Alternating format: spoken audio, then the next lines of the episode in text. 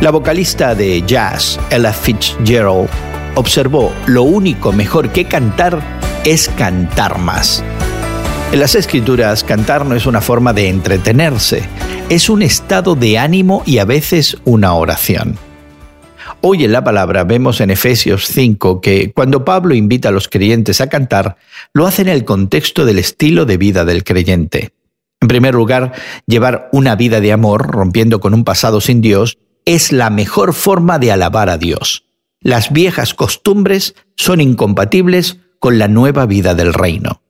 Más bien esas viejas costumbres son características de los que se oponen a Dios.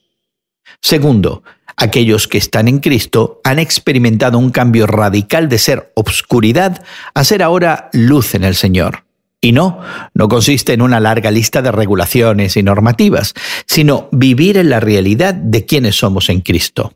Por eso, cantar es una parte esencial de este estilo de vida redimido. Es una forma de diálogo interno donde los creyentes estamos hablando entre nosotros con salmos, himnos y cantos espirituales. Y quizás esas categorías apunten a distintas formas y géneros musicales que van desde lo compuesto a lo improvisado, siempre bajo la guía del Espíritu Santo. Definitivamente la música es parte del vocabulario de oración de la Iglesia. Así que, ¿te unes a otros para cantar en tu congregación?